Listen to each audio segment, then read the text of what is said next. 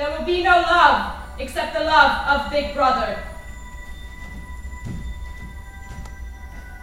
There will be no art.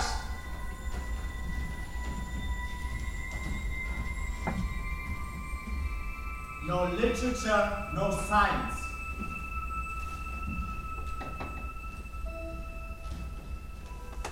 There will be no distinction between beauty and ugliness.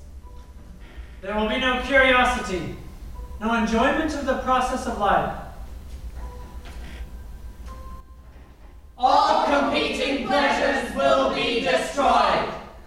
Always, there will be the intoxication of power.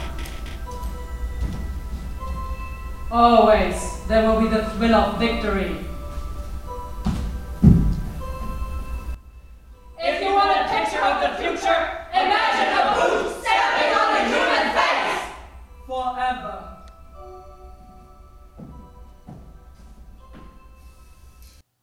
Das war ein Ausschnitt von der Premiere des Stückes 1984.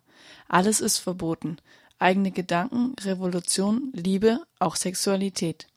1948 von George Orwell geschrieben, fasziniert das Werk noch heute und wurde neu inszeniert von der englischsprachigen Theatergruppe den Maniacs. Am Freitag war die Premiere. Der Andrang war groß und die Theaterfistung in Freiburg restlos ausverkauft.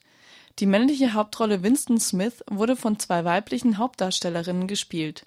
Die zwei Figuren ergänzen einander in der einen Szene und in der anderen zeigten sie zwei verschiedene Seiten von ein und derselben Person.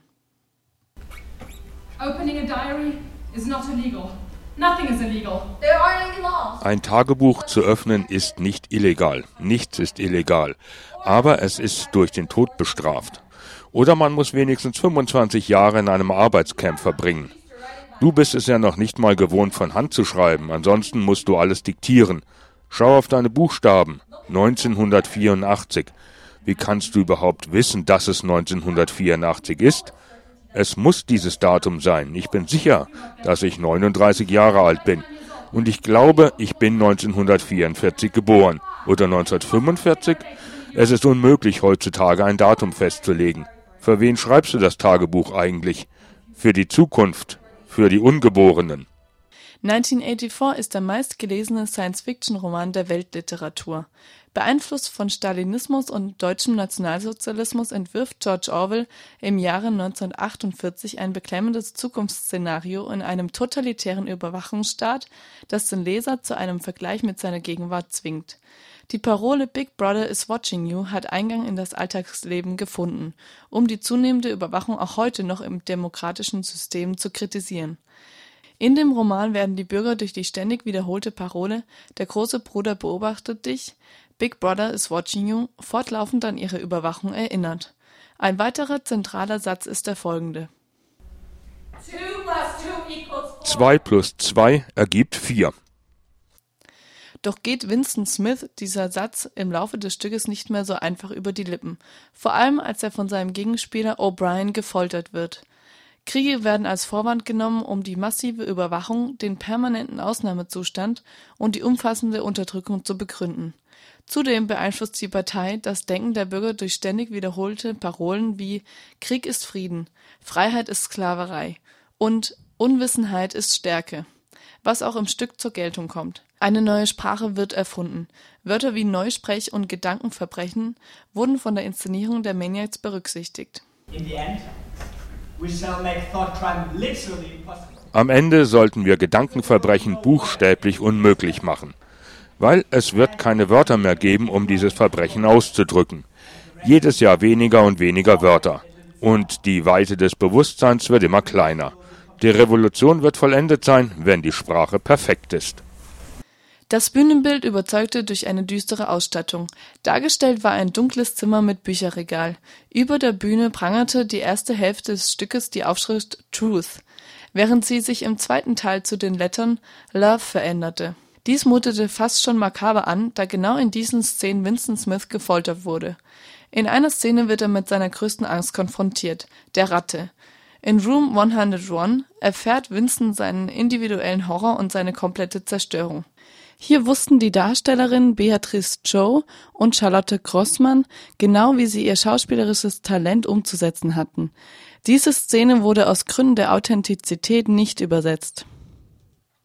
The worst thing in the world happens to be rat. No! You can't! You can't! It's impossible!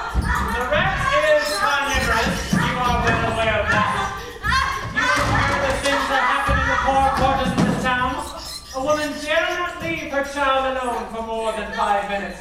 The rats are certain to attack it. Within minutes, they will strip it to the bone. They show astonishing intelligence in knowing when a human being is utterly helpless. They are desperately hungry. They want you. I can't breathe. I can smell them. When I open the first door, the rats will be able to see you and you will be able to see them. They haven't seen anything alive or anything in days. When I open the second door, these starving brutes will shoot out of it like bullets. There is no escape for them except to leap through you. They will, they will jump into your face. Was bewog Orwell, diese Dystopie zu schreiben? Die Geschichte in der ersten Hälfte des 20. Jahrhunderts prägte George Orwell und sein schriftstellerisches Werk die faschistischen Diktaturen unter Mussolini, Stalin und Hitler, ebenso der spanische Bürgerkrieg, in dem Orwell selbst mitkämpfte, und der Kalte Krieg zwischen den West- und Oststaaten. George Orwell wurde am 25. Juni 1903 als Eric Arthur Blair in Indien geboren. Er wuchs in Großbritannien auf und verbrachte die meiste Zeit seines Lebens dort als Schriftsteller. Orwell starb 1950, kurz nach dem Erscheinen von 1984. 1984 wurde im Orwell-Jahr 1984 verfilmt, von Michael Radford und mit John Hurt in der Hauptrolle gedreht. Die Rolle des O'Brien war die letzte Filmrolle Richard Burtons, dem der Film gewidmet ist